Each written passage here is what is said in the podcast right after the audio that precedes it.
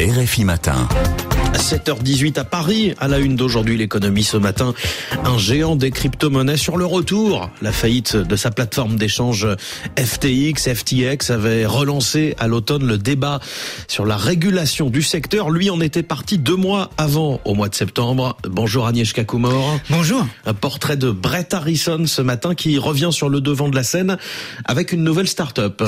Ancien euh, dirigeant de la plateforme américaine de FTX, il avait quitté effectivement le navire front dégarni. L'air détendu. Brett Harrison est un as de cette nouvelle euh, finance que sont devenus les marchés de crypto-monnaies. Six de ses euh, collaborateurs ont travaillé effectivement pour FTX, mais leur chef veut tourner la page de ces années folles. Sa startup Architects n'est pas juste une nouvelle bourse d'échange de crypto, explique dans un podcast euh, justement Brett Harrison, podcast du blogueur américain Scott Melker. Nous avons fondé Architect en janvier dernier avec une idée en tête, éliminer certains problèmes existants. Vous ne pouvez pas faire n'importe quoi. Aux États-Unis, si vous voulez investir sur le marché de produits dérivés, vous devez passer par la bourse dédiée à cet effet, le SEMI-I. Et nous avons demandé notre certification. Je dirais donc que notre entreprise s'adresse à tous, sauf aux investisseurs qui veulent juste acheter et vendre rapidement leurs actifs virtuels en engageant des bénéfices.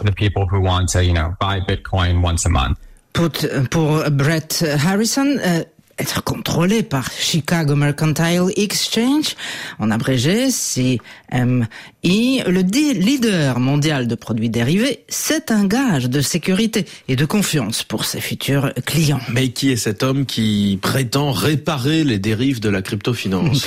Né à New York il y a 35 ans, le futur trader étudie l'informatique à Harvard, puis rejoint la société de trading Jane Street Capital. L'entreprise ajoute très tôt le Bitcoin à ses actifs d'échange pour profiter de ce marché encore jeune et de pourvu euh, de régulation. Lorsque son collègue d'alors, Sam Bankman-Fried, lui propose de prendre la tête de la filiale américaine de FTX, Brett Harrison accepte. Les divergences entre les deux hommes apparaissent rapidement.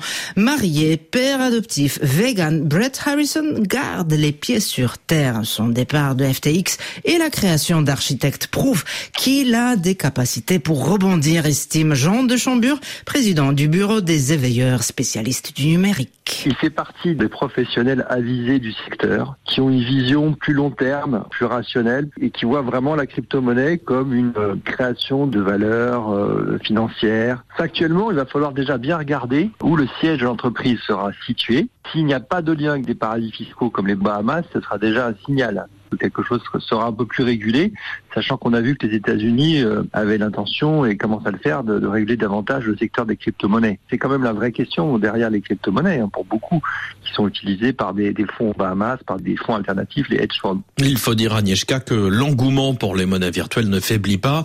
Les plateformes d'échange pèsent désormais des dizaines de milliards de dollars. Oui, Julien, architecte, voudra sans doute sa part du gâteau aux côtés des géants comme Binance, Coinbase ou encore Pour sa première levée de fonds en entreprise, a réuni 5 millions de dollars ce personnage va avoir tout l'écosystème des crypto-monnaies derrière lui parce que c'est un peu l'étendard de respectabilité. Donc c'est le signe d'une certaine maturité du secteur, mais pour moi ça ne change rien au paradigme même des crypto-monnaies. Les crypto-monnaies ne, ne, créent pas de valeur, les crypto-monnaies sont un simple actif financier et si vous prenez le parallèle avec l'or, pour moi on est dans la même catégorie, c'est plus de monnaie de couverture par rapport aux risques géopolitiques, économiques que euh, la planète euh, connaît aujourd'hui. Donc c'est des sortes de valeurs refuge, si vous voulez. Renforcer la réglementation et la fiscalité permettrait, selon l'expert, d'attirer ne serait-ce qu'une partie de cet argent dans l'économie réelle. Agnieszka Kumor pour le portrait d'aujourd'hui, l'économie. Merci beaucoup.